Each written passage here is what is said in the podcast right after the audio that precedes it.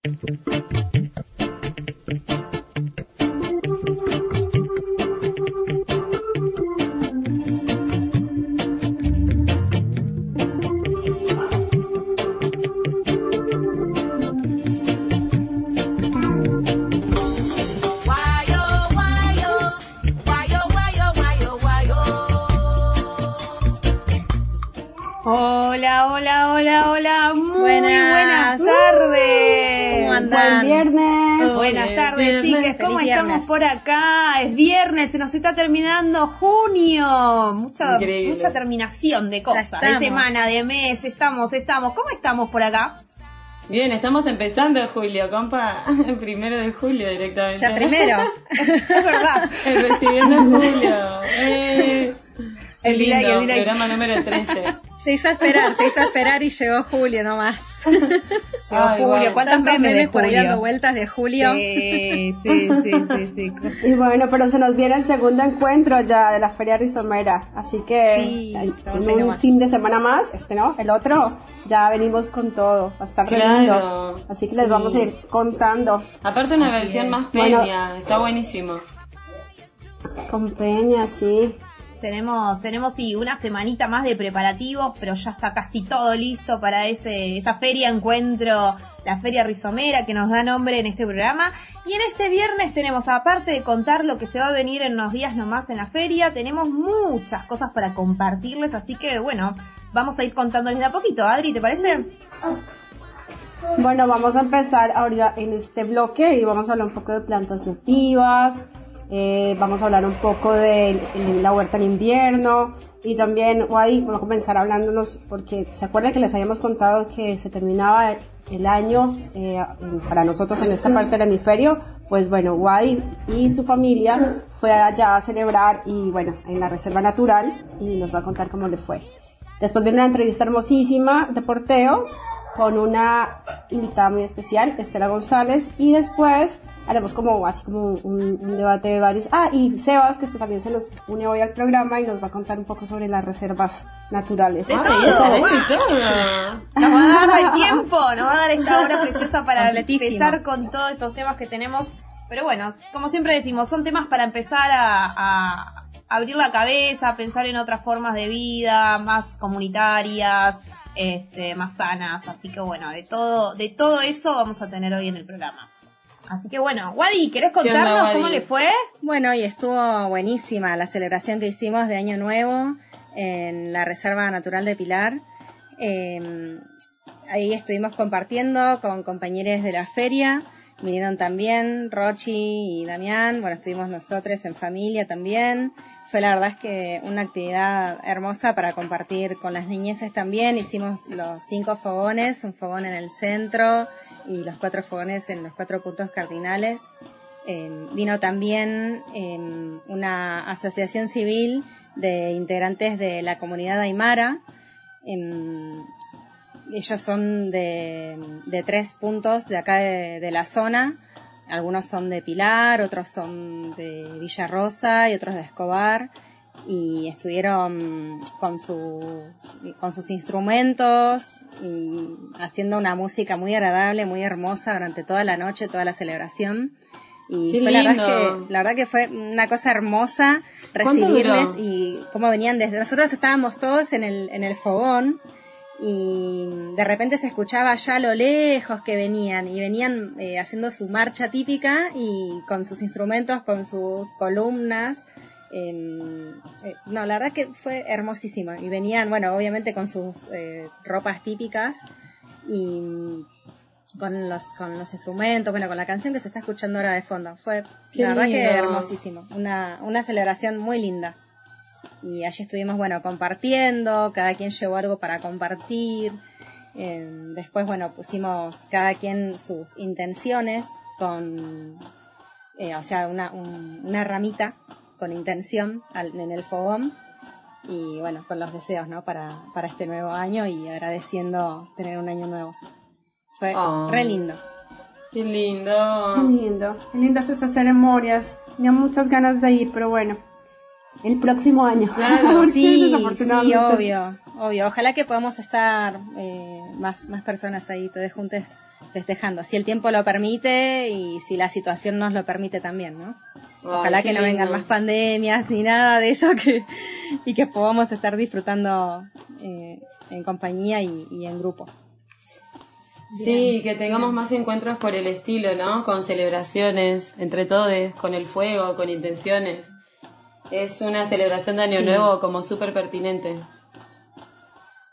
Sí, tal cual, tal cual. Y aparte los chicos también estaban ahí eh, disfrutando de la naturaleza. Fue re lindo. La verdad que lo recomiendo. Espero que puedan asistir. ¡Qué lindo! bueno, así que eso fue la celebración, chiquis. Hermoso, gracias, gracias, Wadi.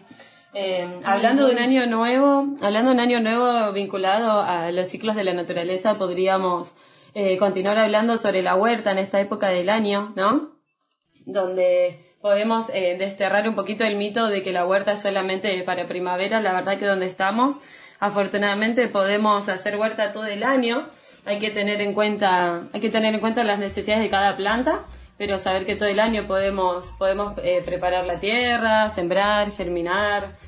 Em, en este momento lo que podríamos hacer para evitar heladas es usar pasto seco, eh, las hojitas de otoño, Incluso viruta, yo he usado viruta, pero necesitamos como de alguna manera proteger la superficie para evitar heladas, ese es un gran tip.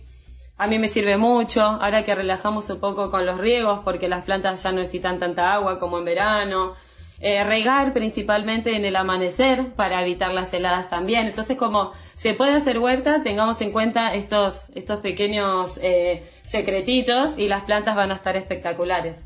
Em, además, como empezábamos el año, es un, es un momento en el que las plantas se están como, como reservando para dar sus frutos en, en primavera, ¿no? Como vemos, lo que hagamos ahora con la tierra, lo vamos a ver reflejado en, en meses, en la primavera. Entonces es ideal rediseñar la huerta, preparar la tierra, bueno, tener también eh, bien organizados el compost. Así que eh, no, no, no, no, olvidar todo esto, tener en cuenta todo esto. Em, a mí me gusta siempre remarcar también la rotación de cultivos y tener en cuenta las asociaciones benéficas para eso, ¿no? Sí, totalmente, Barbie. Súper, súper Barbie, toda esa información de los cuidados con la, con la huerta. Eh, bueno, en casa también, si vamos a, como nosotros preparamos plantines, eh, es importante saber que, bueno, que estos sí necesitan un, cuidado más especial y, bueno, hacerlos como, bueno, por si la germinación adentro de la casa se puede hacer porque tú lo puedes poner cerca de un horno, unas bandejitas con las semillas y las puedes poner cerca de un horno que les mantenga el calorcito. Y si ya estamos como ya tratando de preparar la temporada primavera-verano, eh, pues dejar las plantas como bien cuidadas, que no les vaya a dar el frío mientras germinan y crecen. Para eso es que también, también nacen los, los invernaderos. Puedes hacer algo muy sencillo con plásticos en tu casa. Lo importante es que estas plantitas sí que están germinando no reciban el, el frío directo. Eh, y Sebas, nos ibas a contar algo también con respecto las plantas nativas que se germinan en esta época. Claro, sí. Eh, bueno, hola a todos.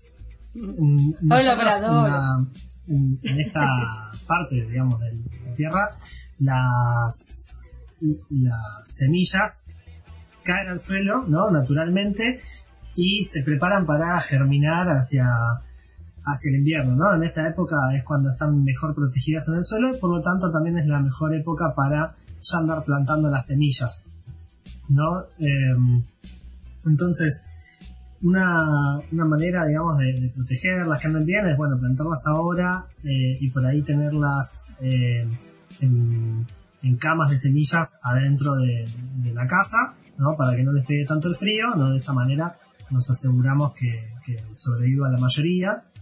Y para las plantas que ya están más grandecitas, se puede llegar a hacer un invernadero, ¿sí? Eh, a ver, nuestras plantas nativas están acostumbradas a este frío, pero no todas están acostumbradas a la misma exposición al frío, ¿no? Entonces, ¿para qué hacemos el invernadero? Más que nada para aquellas plantas que en la naturaleza se encuentran dentro de bosques, ¿no? Por ejemplo, que suelen estar protegidas por los árboles, entonces no tienen contacto directo eh, ni con el rocío, ni con la helada, ¿no? ni, ni con los vientos fuertes. Para ello hacemos invernadero. Eh, se puede hacer un invernadero de cualquier tamaño. Eh, es muy... A ver, es un poco trabajoso, pero se puede hacer con materiales reutilizados ¿no? En, nosotros en el vivero... Botellas de plástico. Claro, en el vivero de Cachafá se hace, por ejemplo, eh, el invernadero está hecho con botellas de plástico, una encastrada dentro de la otra, ¿no? Se le corta la parte de abajo y se encastran y se hacen tiras de botellas y esas tiras después se, se juntan todas y se arman del tamaño que quieras hacer el invernadero. Otra también, si el lugar es chico, se pueden usar eh, bolsas gruesas, ¿no? Por ejemplo, que, también con, algunos agujeritos para que algo de, aire pase, pero se puede hacer así y de esa manera se protegen a estas plantas que son más que nada enredaderas o algunas herbáceas. Qué lindo, ¿no? Y además, por ejemplo, para también ver que ya tenemos unas plantas ya que, empezaron a germinar hace bastante en tierra, no que estamos recién sembrando, sino ya las, las que sembramos en el otoño es importante de, pronto si también se les puede hacer unos túneles para las noches, unas bolsas, o sea, con unas cañas o algo que, se les pueda dar tipo la forma de un túnel y cubrirlas con plástico. Y está bueno porque las cubres a la noche y, al día, y en la mañana las sacas, les que les des todo el sol, un poco de agua y vuelves y las cubres a la noche. Así que bueno, eso ya es para los, eh, las huertas que ya vienen en, en proceso, que dentro de poco ya van a empezar a ser el alimento sano, fresco de nuestros hogares. Sí, el mejor sentimiento cuando, cuando cosechas. Tenés todo un cultivo súper cuidado, súper atento y atenta. Y el momento de la cosecha, espectacular. Hoy me regalaron unos, uno, un bolsón de limones y yo estoy como, gracias árbol. Qué momento. Hagámoslo. Me encanta, por ejemplo, la selga, que no, por ejemplo, no la arrancas todo el racimo, ¿no? Sino que vas cortando como una hoja o dos y entonces es como súper fresca y lo que necesitas y la planta sigue creciendo, así que ah, si tener algo, algo plantado en, una huerta familiar es, es hermoso. A full. Bueno, chiques, con toda esta info, con todos estos tips que estuvo tirando Barbie, Seba, Adri, más la conexión con la experiencia que nos contó Guada del año nuevo, vamos a hacer una pausa, vamos a tomarnos un descansito con un poco de música hacemos el primer corte justamente con la temática Querandí este, de esta celebración del Año Nuevo y volvemos acá en Voces Rizomeras.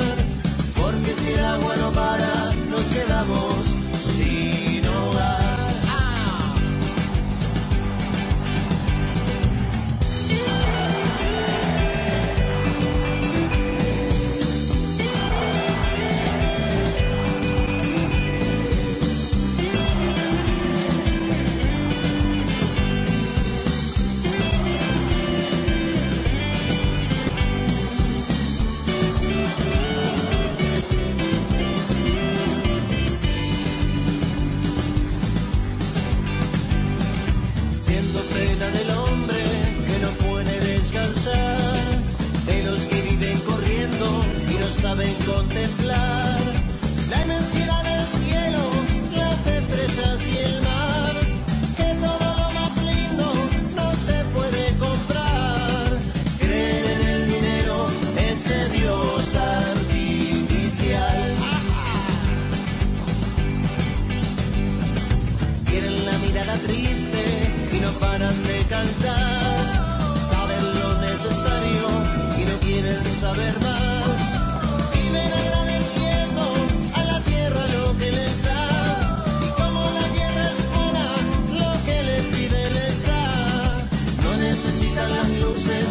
los lujos de la ciudad.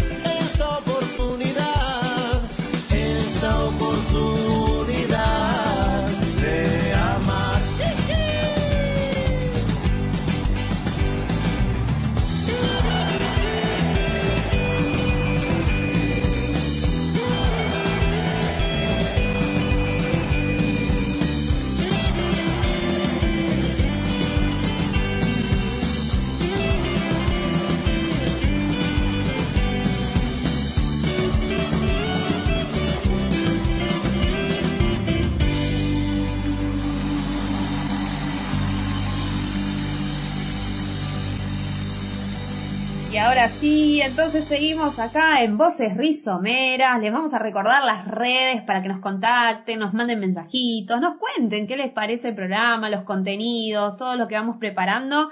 Nos pueden encontrar en Facebook como Feria Rizomera, en Instagram como arroba rizomera. Y de paso, cañazo, vamos a contarles de un amigo este, que en algún momento ha visitado la feria. Se trata de Diego Falistoco, que también, eh, colega, podemos decir así, que tiene su programa de radio, en una radio este, también así comunitaria, de, de esta onda tan copada. Su programa es Andar Andando, que eh, lo van a poder escuchar los jueves a las 21 horas en radiocarpincho.com. Así lo buscan a Diego Falistoco. Entonces, en Andar Andando, jueves 21 horas, escuchan ahí en Radio Carpincho el programa de él y ya se van preparando para los viernes, obviamente estar 15.30 acá en la radio de Palabras del Alma, escuchándolo a nosotros, obvio. Así que bueno, en el programa Sí, en el programa de Diego van a encontrar un poquito de música de folclore, va a haber un poco de poesía, este, bueno, unas cosas muy, muy copadas que nos trae el compa, así que aprovechamos el espacio para difundir también el laburo que hace él. Este, así que bueno, tienen dos programitas para escuchar en la semana, después vamos a ir tirando más data de compañeros que la luchan así en la radio comunitaria. Tenemos más info, tenemos más cosas preparaditas en el programa de hoy y ahora Seba nos va a compartir otras cosas importantísimas sobre nuestros espacios a cuidar, ¿no? Así es, así es. Bueno, eh, nada, vamos a, a contarles un poco para la gente que no sepa. Seguramente muchos empezaron a, muchos escucharon hablar de las reservas naturales, eh, que son espacios donde se guarda un pedazo de naturaleza, ¿no? Por así diciéndolo mal y pronto sería eso. Claro. Hay un montón, hay un montón de reservas naturales por suerte hoy en día, pero no todas tienen las mismas funciones. Tenemos, eh, cada una está especializada en, en distintos, eh, distintas temáticas según la necesidad de cada lugar. ¿no? Yo estoy representando a la, a la Reserva Natural del Pilar, que es la, la que tenemos acá más cerca, y nuestra reserva está orientada a la educación ambiental. ¿no? Es, eh, tenemos algunos espacios de, de conservación, que son unas, mm, legalmente, digamos, unas 300 hectáreas, y en- nos centramos en la parte de eh, educación ambiental, más que nada por nuestra cercanía con, eh, con la ciudad, con el pueblo, ¿no? Que es de donde nosotros eh, sabemos que viene la mayor parte de las problemáticas ambientales. Claro. En esta reserva, por ejemplo, encontramos eh, basura, ¿no? Que, que viene por el río, encontramos eh, problemas de casa, ¿no? Entonces todo eso suele venir del poblado y nuestra tarea es educar a la gente para entender que eh, hay ciertas prácticas que ya no se pueden hacer, que en realidad nunca se deberían haber hecho, ¿no? Pero Claro. este, que eh, estamos ahí para eh, asegurarnos de proteger eso. ¿Por qué son importantes las reservas? Bueno, más que nada porque cuidan lo que es la biodiversidad, ¿no? o sea, la, la, la variedad de seres vivos. Eso incluye todo, ¿no? Incluye plantas, incluye animales, incluye hongos, todo lo que esté vivo necesitamos en general que eh, no solamente que haya cantidad, sino que haya variedad, que es lo más importante de todo. Entonces la biodiversidad eh, es importante porque forma parte de un determinado equilibrio del que nosotros formamos parte y si no, si desaparece alguna especie, nosotros nos vemos afectados. Entonces, si, si queremos verlo de una forma egoísta, lo hacemos por nosotros. Eh, si no, también es decir, bueno, lo hacemos por, por estas especies, porque si nosotros no las protegemos van a terminar desapareciendo, ¿no? En, en una situación ideal, las reservas naturales no deberían existir. ¿no? Lamentablemente, lamentablemente es algo que nosotros tenemos que hacer, que tenemos que legislar, ¿no? que sobre un determinado espacio no puede haber eh, eh, no puede haber casa, no puede haber contaminación, no puede haber construcciones, para que nosotros no metamos la pata ahí. ¿no? Y en muchos casos es para deshacer también eh, ya la, la pata metida de eh, tiempos anteriores, que es el caso de la mayoría de las reservas de, de esta zona. Agarramos lugares que están afectados por el ser humano y tratamos de restaurarlos a su, eh, a su estado natural, a su estado original, ¿no? antes de que nosotros metiéramos mano. Claro. Entonces, en, en esta región, en lo que es eh, Gran Buenos Aires y la capital federal, tenemos un montón de estas reservas que llamamos urbanas, porque están cerca de algún casco urbano, que nos dedicamos a eso. Por un lado, a restaurar todo lo que el ser humano viene destruyendo, y por el otro, a en- educar para que no se siga destruyendo más, ¿no? Mm, Acá además también tenemos una cuestión eh, si se quiere un poco más eh, grande, ¿no? Que es eh, que en Pilar, por ejemplo, tenemos eh, el parque industrial, entonces eh, necesitamos estar asesorados legalmente para combatir contra, contra quienes contaminan, porque es muy difícil, ¿no? Todo el mundo se lava las manos, este, nadie se hace cargo de lo que tira al río. En, en- si vamos a otro lugar, que sé yo, Ciudad de Buenos Aires, tienen que estar luchando contra eh, quienes los quieren sacar de ahí para hacer emprendimientos inmobiliarios, este, ¿no? como Buenos Aires, la ciudad ya está toda tapada de edificios, ha pasado, por ahí algunos recuerdan hace un par de años que querían comerse una parte eh, de la reserva de Costanera Sur, después también Sí. se quisieron comer una parte de la reserva de Costanera Norte. Eh, son lugares de batalla, ¿no? Las reservas naturales. Lamentablemente tenemos que estar ahí eh, desde, desde lo civil porque muchas veces en lo político no se nos acompaña, ¿no? Eh, desde, desde la parte gubernamental. Y, mm, y es fundamental también porque ahora, eh, acá, digamos, yo estoy hace 17 años ya con esto y, Wow. y se nota un cambio en, en cómo la gente percibe las reservas naturales, en cómo la gente le da importancia. Cambió mucho en, después de la pandemia, ¿no? La, la gente empezó a buscar más ir a, a estos lugares naturales, porque no solamente es un lugar de, de educación y de, y de conservación, sino que también es un lugar público al que la gente eh, le gusta ir a pasear. Y eso, eh, por ejemplo, en Pilar no hay otro lugar. Pueden ir a la plaza de Pilar o, o a la reserva. Listo, no hay otro lugar porque el resto de los espacios verdes son privados, entonces no hay un lugar de los pilarenses para ir. Y es lo que sucede con muchas de estas reservas, ¿no? Lo que era verde, lo que era este un lugar de esparcimiento es todo privado y nadie te deja pasar, ¿no? Y no te, no te dejan tu derecho de, disfrutar de un ambiente sano. Así que nada, Eh, si nos están escuchando de Pilar, bueno, vayan, visiten la reserva si no la conocen, eh, lleven gente si ya la conocen. Y si están en otro lugar, pueden buscar, hay un montón de reservas eh, dispersas eh, en todo el Gran Buenos Aires. Muchas necesitan, va, todas en realidad necesitamos ayuda, necesitamos manos porque somos, somos humanos los que las estamos llevando adelante y en general somos voluntarios los que lo hacemos y nunca vienen mal eh, algunas manitos más para todos los trabajos que hay que hacer.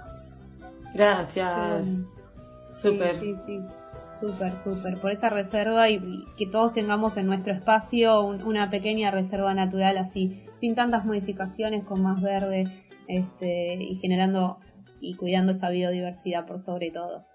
Así que bueno, del cuidado del espacio de nuestra casa, de, de, de nuestra pacha, al cuidado de, de nuestros bebés, ¿no? Adri, pasamos como de un tema a otro, pero con, con una línea que, que los une. Invitamos en esta oportunidad a Estela González, es una mamá muy cercana a nosotras, eh, de crianza de tribu de, con, pues, de mi hija Ámbar. Así que ella es asistente integral en puericultura y familia, también eh, en estimulación temprana y en arteterapia, al igual que en porteo ergonómico. ¿Por qué trajimos a este tema? Nos parece importante porque, bueno, es parte como las, también de las tradiciones ances- ancestrales y, y no muchas eh, mamás eh, o papás eh, pueden, no sé, como que, quieran indagar sobre este tema, tienen como un lugar donde, donde asesorarse. Así que bueno, esto es como un acercamiento para que conozcan del tema y, y sepan con el- lo importante que es para, para una crianza con apego. Eh, le preguntamos a, Estela como, primera, eh, bueno, como primera pregunta eh, a la entrevista que, en la entrevista que le hicimos, entonces ella nos dice eh, quién es, nos se presenta, así que aquí va el primer audio. Hola, ¿qué tal? ¿Cómo están? Mi nombre es Estela Maris González. Primero agradecerles a todos por pensar en mí. Soy educadora de porteo ergonómico respetuoso y seguro hace ya cuatro años. Tuve emprendimientos propios como Puentes Amarillos Maternidades. Participé en el año 2019 en el voluntariado de lactancia y apego del Hospital Eril de Escobar. Y en pandemia participé virtualmente en el apoyo de los grupos de madres de la Fundación SADES. Actualmente y hace seis meses vivo en Entre Río, gestando un nuevo emprendimiento que se llama Un Gurí, Feliz. Bueno, eh, qué bueno que, se les animó a acompañarnos en esta entrevista y bueno, vamos a escuchar más. A ver qué nos dice, dice, eh, le preguntamos también qué la impulsó para formarse en todos estos temas que, que les comentamos eh, anteriormente. El impulso fue la fuerte necesidad de cambiar de paradigma de crianza que había recibido. Romper los patrones de abuso, de maltrato y autoritarismo que tantas generaciones habían marcado. Al ser madre primeriza, un día me pregunté cómo quería criar, qué madre quería ser, y encontré en la crianza respetuosa un eje. En lo práctico buscaba qué podía yo brindarle a mi hijo que no había tenido. No había podido darle la lactancia que esperaba, buscaba darle amor, contacto, sostén, contención, demostrarle que estaba ahí, cerca suyo, quería hacerlo sentir seguro. Soy gran buscadora de respuestas, de herramientas, soy muy curiosa. Y buscando y buscando encontré el porteo. Ya había porteado el primer vez de vida, pero no sabía en ese momento los grandes y los múltiples beneficios que tenía. Volví a portear a mi hijo al año y medio. Me enamoré de la práctica y poder brindárselo a mi hijo fue especial. Lo probé, lo disfruté y eso me impulsó a expandirlo a otras familias que sin duda es una labor muy, muy satisfactoria. Mira, lo interesante, digamos que esto es como una búsqueda personal en, en- como en primer lugar, ¿no? Como que quieres ofrecerle eh, a tu hijo en, en la crianza o a tu hija, eh, cómo, cómo quieres, porque finalmente son todas decisiones, eh, cómo lo quieres acompañar, qué herramientas tienes a disposición, entonces esto que nos comentaste es la re importante, ¿no? La búsqueda personal y luego estar acompañados de, personas que te dicen, ah, por este lado es posible, ¿no? Entonces son como las dos, las dos eh, las dos eh, variantes importantísimas para, para por, por, el porteo no, o por otros estilos de, de crianza respetuosa. Ella nos cuenta también qué es el porteo ergonómico. El porteo ergonómico, lejos de ser una moda, es una práctica, una herramienta en la maternidad antiquísima, milenaria.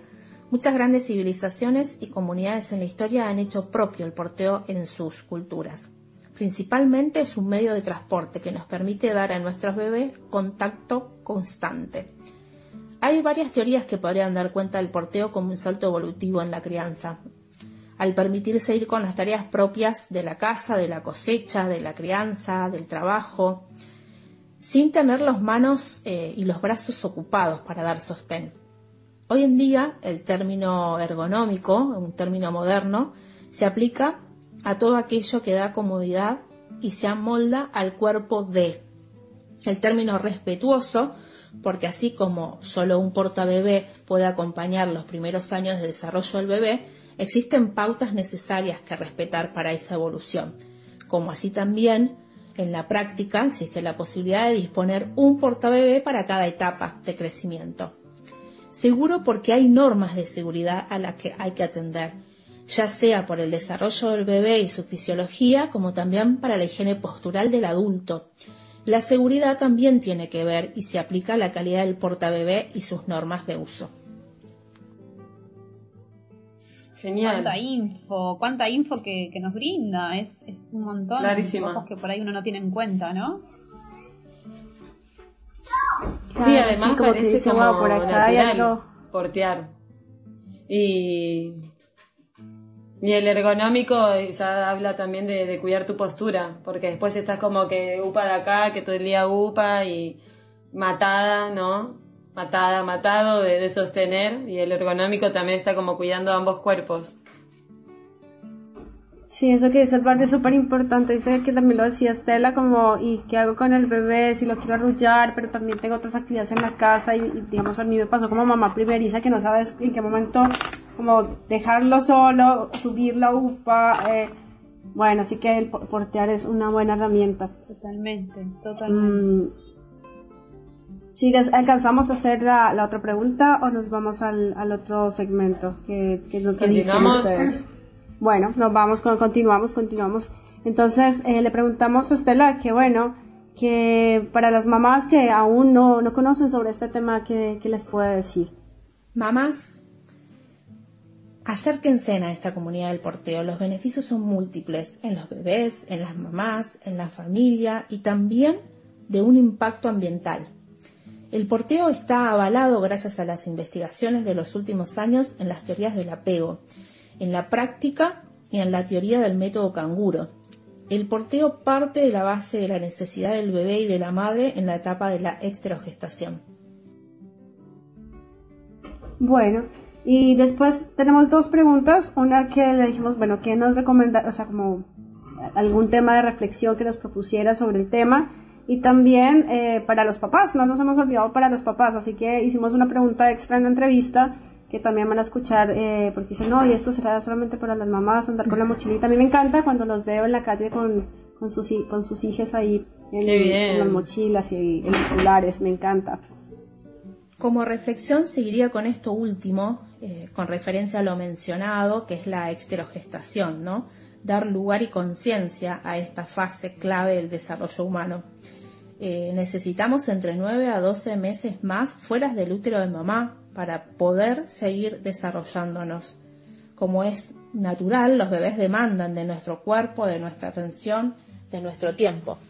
Y cómo el porteo puede brindarles ese puente entre ese mundo y este nuevo, simulando el calor, el contacto directo que se necesita para crecer seguro, fomentando el amor y la propia autoestima permitiendo tener los brazos libres para realizar otras actividades diarias de recreación, hogareñas, laborales, sin sentir que por ser madres el tiempo se nos detiene o se nos escurre.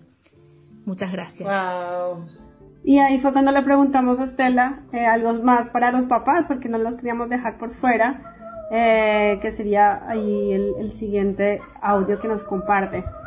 Y en esta nueva era de mapaternidad, de crianza compartida, esta es una gran invitación que realizamos a los, a los padres de familia, a, a los compañeros de familia, a los compañeros, a que puedan formar parte de esta, de esta gran práctica del porteo ergonómico, ya que va a fortalecer el vínculo con sus hijos, van a poder responder más a las necesidades de sus hijos, de sus bebés o de las personas, personitas a las que estén criando les va a permitir tener más autonomía y movilidad, las relaciones sociales suyas y de sus bebés van a estar favorecidas. Los, los mapadres pueden aprovechar esta gran herramienta cuando realizan vacaciones, viajes. Puede disfrutar el bebé lo mismo que disfrutan ustedes de esas vacaciones, de esas salidas, de esas recorridas. Es una gran herramienta de reconexión cuando los papás o las mamás pasan mucho tiempo fuera de casa trabajando, vuelven a conectarse con, con sus hijos en el hogar, que demandan la atención, demandan el tiempo de calidad. El porteo proporciona tener ese contacto de tiempo de calidad, la mirada, reconocer los gestos y las necesidades de los bebés. Así que es una gran herramienta, una gran práctica para que en esta crianza compartida los papás, los compañeros puedan disfrutar de esta, de esta gran conexión. No, me encanta, es que belleza de, respuestas, del tiempo que se tomó Estela para compartirnos, bueno, sobre sus saberes, su experiencia, y le mandamos un fuerte abrazo que están entre ríos desde acá, esperamos verla pronto cuando, cuando venga por Pilar. Eh, bueno, y mm, no sé, la hora vamos a seguir debatiendo, no vamos a dejar esto así como cerrado, sino vamos a, en el siguiente bloque, vamos a hablar un poco más sobre, sobre el tema, vamos a escucharnos, compartir experiencias y, y bueno, los dejamos con una musiquita mientras tanto. Pásame cocochito. Qué larga está la vereda, qué lejos que queda todo. Faltaban como diez cuadras y ahora falta otro poco. Me siento una tortuguita caminando a tu costado. Mis pies ya no tienen ganas de ir para ningún lado. Me cansé de caminar. Dale a cocochito. Me cansé de caminar. Dale a cocochito. Me cansé de caminar. Me cansé de caminar. Dale a cocochito. Un ratito para sentir el viento, para tocar hojitas, para probar un rato cómo se ve el mundo ahí arriba, para saberte cerca, para mirar más lejos, para soñar que vuelo mientras te despeino.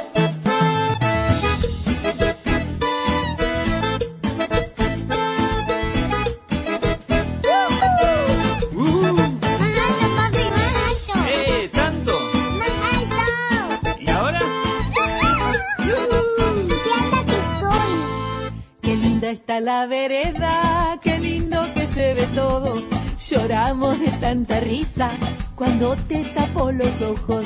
Empiezo siendo jirafa y al rato soy elefante. Cuando me hace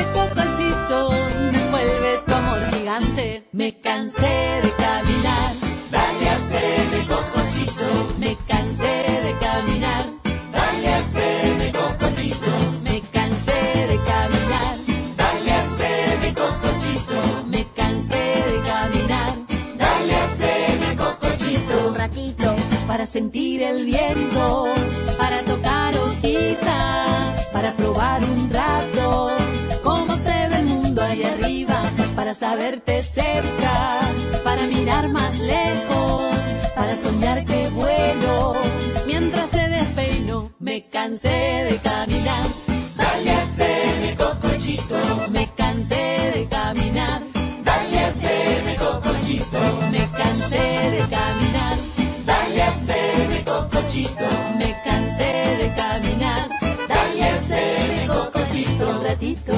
para saberte cerca, para mirar más lejos, me cansé de caminar, Dale a hacerme cocochito. Un ratito. para soñar que vuelo, mientras te despeino, me cansé de caminar, Dale a hacerme Más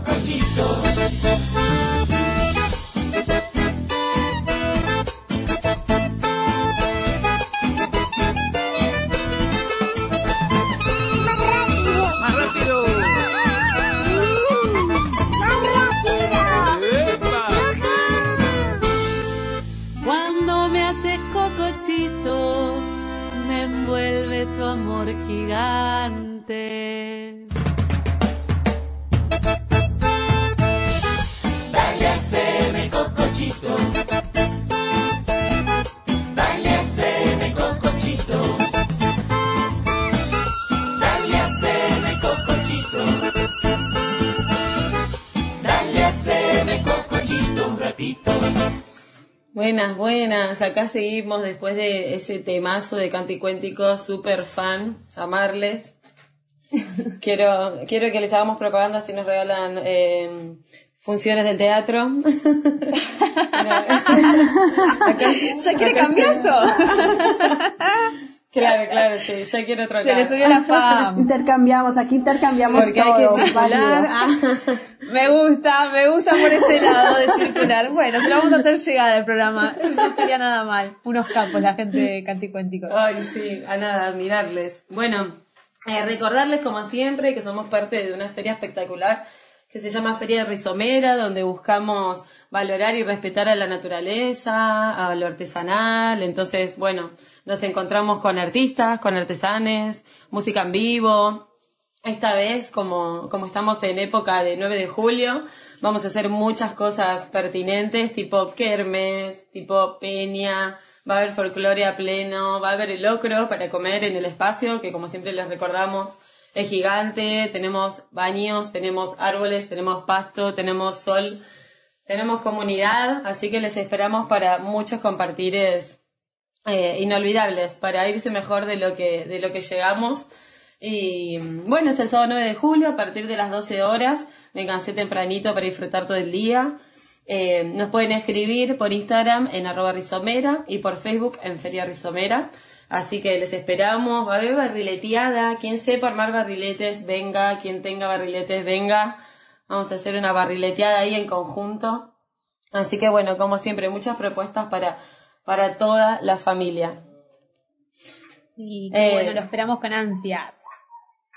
Bueno, y retomando la entrevista, ¿no? Y todo lo que nos dejó Estela sobre el porteo. Podemos contar cada cual sobre sus experiencias en, en, en, en lo que fue la crianza o en lo que es en la crianza de nuestros hijos, este, eh, niñas que hay en la familia también, porque el porteo no solo está en, obviamente que mayor tiempo está en quien está cuidado de esos hijos, eh, pero no exclusivamente en la mamá, en el papá.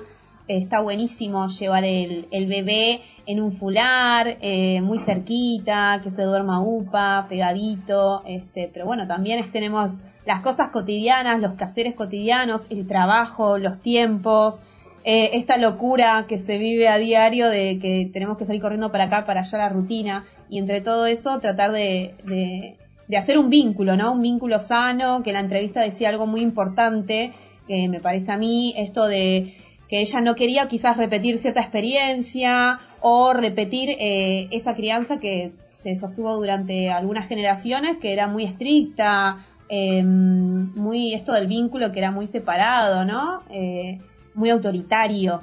Eso, eso también como que por suerte, si se quiere, va dejando de ser de moda, pasó en estos tiempos y se está tratando de una crianza más respetada, más cercano a los niños, ¿no? Sí, es re, es re lindo. Aparte, lo que tú dices es como ir reconociendo las necesidades de, de, de tu bebé desde el principio. O sea, el reconocimiento de, esa, de esa personita, porque realmente desde que se está gestando empieza como e- e- ese, ese vínculo y, y que mm, no, sé, no es como no solamente ya como nace y, y sigue la vida normal, nos cambia un montón la vida y está el porteo también acompaña todo lo que es el tema de lactancia materna cuando lo haces a demanda. Entonces está estará bueno porque bueno vas por ahí no sé caminando y se te ocurrió que bueno el bebé tiene hambre pues no hay problema o sea te acomodas y ya está lo tienes cerquita al pecho y demás. Eh, así que bueno es una bonita forma de, de acompañar esa esa- esa- esas primeras etapas que finalmente no, no solamente sirven para las primeras etapas, sino ya más grandes cuando ya necesitas como subirlo y caminar un rato rápido, chum, lo subes a la mochila, entonces desde bebé hasta, yo creo que no sé, hasta que te aguante el cuerpo un poco, porque ya también el peso ya es bastante, pero Sí, Ámbar de eso también depende el, Uf, el no tipo sé. de porteo que elijas, ¿no? En el tema, por ejemplo, en el caso de los fulares, de las bandoleras, lo que es por, en fular rígido es hasta los 18 kilos, tranquilamente lo podés seguir porteando. Feli lo porteé desde los 22 días de vida hasta ahora que ya tiene casi 4, lo sigo porteando. Así que duran, Es duran un montón. Es genial, me da la sensación que les da como mucha seguridad, ¿no? Porque ya tenés segura la persona más importante y después, eh, como decimos, además de las responsabilidades que tenemos, no sé, la necesidad básica de alimentarnos. Como que nunca podemos estar 24 horas solamente haciéndole upa a la criatura. Por supuesto que hay un montón de cosas que hacer. Aunque tengamos una, una vida eh, más cómoda o en comunidad o la crianza eh, compartida, eh, hay una necesidad para, para la criatura y para vos de, de ese contacto que te da una seguridad que te... y esa es la sensación que me da, ¿no? Porque por supuesto no, no por ti, pero me da la sensación de que podés ir más, Igual más está cómoda bueno y más tranquila. claro, también sirve para quienes eh, ayudan en la crianza. Eh, por ejemplo, a mí me pasó una vez que vino mi hermana de visita, cuando Feli era re chiquitito, tenía menos de seis meses, y ella quería portearlo, y lo porteó con bandolera. Entonces estuvo re lindo porque es una conexión diferente que haces con el bebé. Y me dijo ella, hasta el día de hoy se acuerda y con esa, con esa emoción de haberlo porteado. Es, es una experiencia re linda, aunque sea, aunque sea un ratito, el tiempo que sea, eh, mira Barbie, si lo puedes hacer con tu sobri, va a ser hermoso. Es una experiencia re linda porque no es solamente hacerle upa, es algo más. Lo sentís como ahí corazón con corazón, ¿viste? Aparte está ahí a la altura de, de, de que le des un besito en la frente, que es como, ay, no sé, es re lindo. Es re Ay, qué lindo. Me encanta que traigamos este tema. Yo no conocía a nadie que lo hacía, tampoco me lo han recomendado y honestamente, ¿no? Si es tan, tan bello y tan necesario, tan... Wow, qué lindo que traigamos este tema. y tan práctico también. Eh, sí, porque por lo menos yo estuve todo este tiempo acompañando en la, en la crianza ámbar y tú necesitas lavar los platos y lavar la ropa y como que, bueno, ahí te la, la ponía y seguía con las cosas. Eh, Y ella ni enterada. algo- yo, es más, tenemos un audio de Ámbar, pon- ah, lo que lo podemos poner ahora, si Sivas lo tiene, ahí a la mano, que justo ayer le decía, mi hija tiene ya cinco años y medio, y le decía, hija, ¿te, te acuerdas? Y, él- y, me, y me respondió así como, sí mamá, y les vamos a compartir qué fue lo que, lo que me dijo. Ver. Hija, ¿tú te acuerdas cuando ibas en la mochilita, cuando mamá te portaba? Sí, ¿Y qué te acuerdas? que siempre yo te daba tu tetita y, y estaba muy amigadita y te abrazaba. Siempre íbamos muy pegaditas, ¿no? Sí, ¿Te gustaba? sí, ¿Y todavía te gusta que mamá te vea así, sí, muy pegadita? sí. Ay, te amo, hija. Hermosa. Mi amor, Dulce linda, Ámbar, por favor. Pero qué genial que se acuerde, qué fuerte, es muy... linda. Es, es- es muy llamativo que te pueda describir cómo estaba. Es impresionante. Es súper bello. Pau, ¿vos porteaste? Y no se lo olvidan más, no se lo olvidan más, porque es, eh, es algo que los marca, ¿viste? Y a una misma también como adulta, es, es, es algo maravilloso poder portear. Sí, tal cual, tal cual. Eh, lo que me preguntaba Bar, sí, yo porteé cuando ya no me alcanzaban las manos, cuando eran tres niños y dos manos, entonces, ¿cómo hago? O sea, con el primero la verdad que carrito, siempre me pasó con el carrito, a ver, situación, a ver si se las puedo graficar. ¿Viste cuando estás por cruzar la calle y el carro es como lo primero que baja? Vos decís, ay no, por Dios, esa imagen siempre me pareció como muy catastrófica. Entonces siempre lo tenía como al revés, como si fuera que el changuito al revés. Yo bajaba a la calle o en el cordón y el changuito tres. Siempre la gente me miró porque era una cosa rarísima. Con dos se complicaba el carrito y con tres ni te cuento. Y ahí este conocí el fular con Gaia y Gaia siempre estaba en ese fular envuelta, bien abrigada, este, con el invierno que sufrimos tanto, con las enfermedades, que no tome frío y que tenés que salir. Y eh, eso estaba buenísimo, la verdad que sí. Eh, si podría apretar el botón de tiempo atrás, lo usaría desde el primero. Pero no, una experiencia muy linda, la verdad que sí, eh, muy cómodo, es verdad, muy cómodo. Los brazos a veces uno se cansa y con, con el fular eh, es mágico. Hay otras mochilitas que no son ergonómicas, que lo ves al bebé muy, muy incómodo. Em, hay muchos tipos también de, de, de, fulares para ir buscando, cuál te, te, suena más cómodo. Hay uno que es una tela inmensa con mucho nudo, que es elástica, qué sé yo. No me resultó a mí. El fular que tiene, que va tipo cruzado, ese es un golazo, un golazo. Pero bueno, eh, hay que, hay que pasar, hay que correr la voz con, con las buenas experiencias porque son súper prácticas y más cuando son varios las niñas. Así que hay que, hay que buscar alguna rosca para, para poder ir con todos y seguros, salir en la calle, andar, eh, en los espacios donde hay mucha gente, donde tenés que transitar. Así que. Sí, tal cual. Y aparte es práctico también a la hora de viajar. ¿Viste? Cuando te tenés que subir al colectivo. Yo a veces veo, sí. o sea, Feli directamente no usó carrito. Eh, no tuve, no tuvo carrito. Va, sí, ahora me acuerdo una vez le regalaron, pero lo usó una o dos veces nada más y para estar adentro. Pero siempre estaba en el fular. Y digo, cuando suben sí. al colectivo con los carritos, es eh, ah, no. la verdad que es, eh, es, un chino. no sé, un acto de malabarismo que tienen que hacer y está bien, cada quien usa lo que le resulta más práctico, ¿no?